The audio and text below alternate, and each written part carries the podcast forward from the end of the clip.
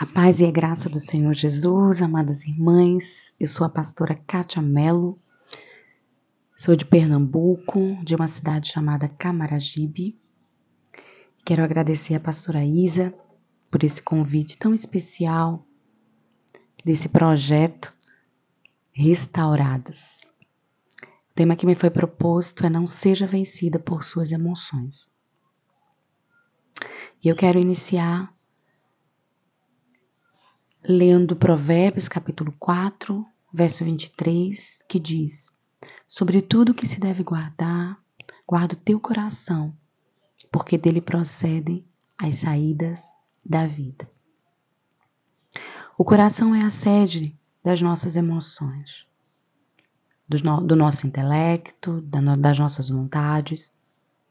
E Salomão fala nesse versículo fazendo essa importante orientação.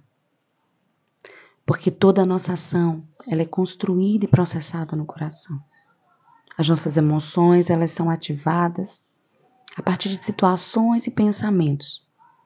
E elas definem a nossa forma de comportamento.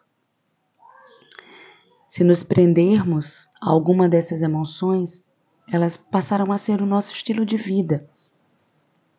E existem as emoções positivas e as emoções negativas.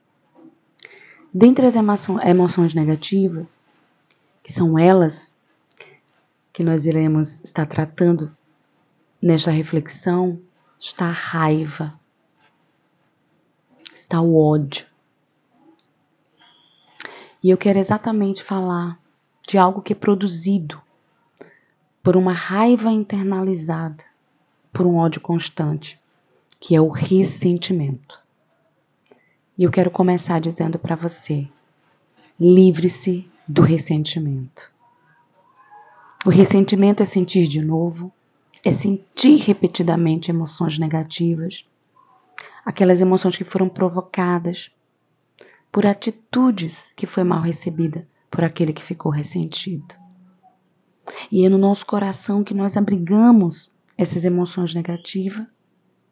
E a boca vai falar, nós vamos nos comportar do que o nosso coração está cheio. Jesus disse no Evangelho de Mateus: O que você tem, amada irmã, guardado no seu coração? Essas emoções, nossas emoções, elas podem ser nossas aliadas ou nossas adversárias. O que vai definir vai ser o tempo, a intensidade, a continuidade. E nesse caso, a respeito do ressentimento, está ligado às emoções negativas. E para ilustrar, eu quero falar de uma mulher que ela viveu até, até tal ponto da vida dela, foi incrível e maravilhoso. Mas por ela ter guardado a raiva, o ódio. Ela ficou uma mulher amarga, ressentida, e não foi bom o final da sua história, que é a nossa amada Mical. Ela é uma filha, uma das filhas de Saul, que foi entregue a Davi por um dote de 100 prepúcios de Filisteu, quando Davi deu 200, né? A proposta do pai era essa.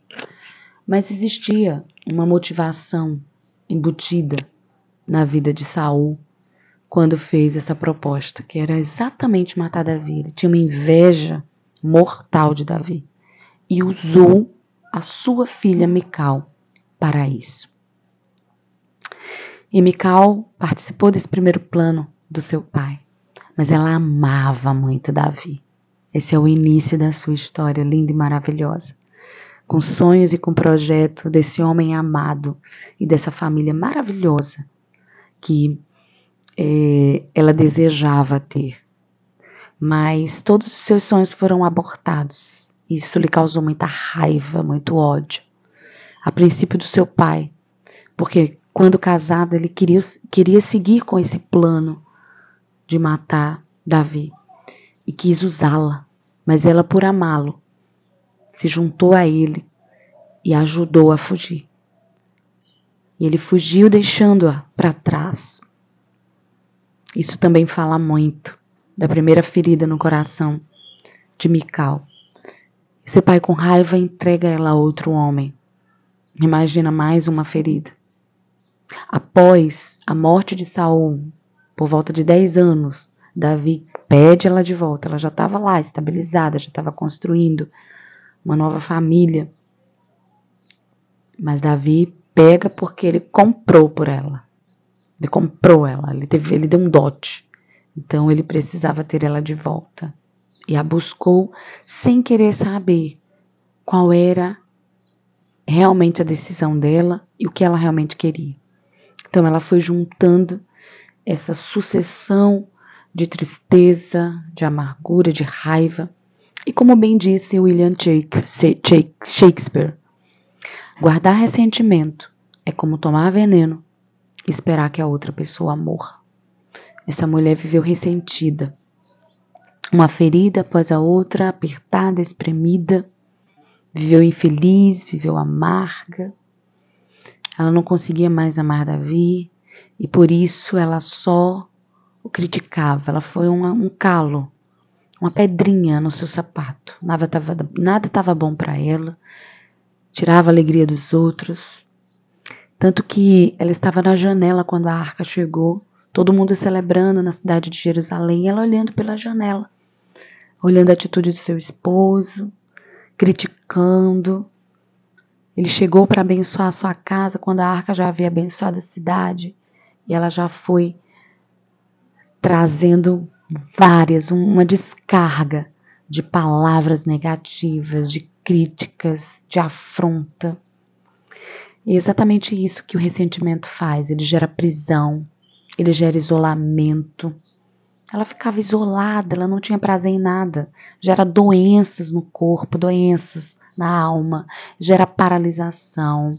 Por isso que eu quero encorajar você a livrar-se do ressentimento. É uma decisão se livrar dele. É uma decisão perdoar, é uma decisão liberar seu coração da raiva, da amargura, do ódio e passar a protegê-lo dessas emoções negativas. Mical foi manipulada e vencida por elas. Ela não teve um final, como de tantas outras mulheres ilustres, maravilhosas da Bíblia, como Ana, Esté, Abigail. Mical morreu amarga e sem filhos. Ela não teve, lógico, e não tem agora. ela teve como mudar enquanto ela estava ali na situação, mas ela não tem como mudar agora o final da sua história. Mas eu e você temos. Como é que você tá? Como tá seu coração? Um coração oprimido, amado, ele resseca os ossos, diz Provérbios 17, 22. Um coração angustiado, ele oprime o espírito, diz Provérbios 15, 13, na parte B.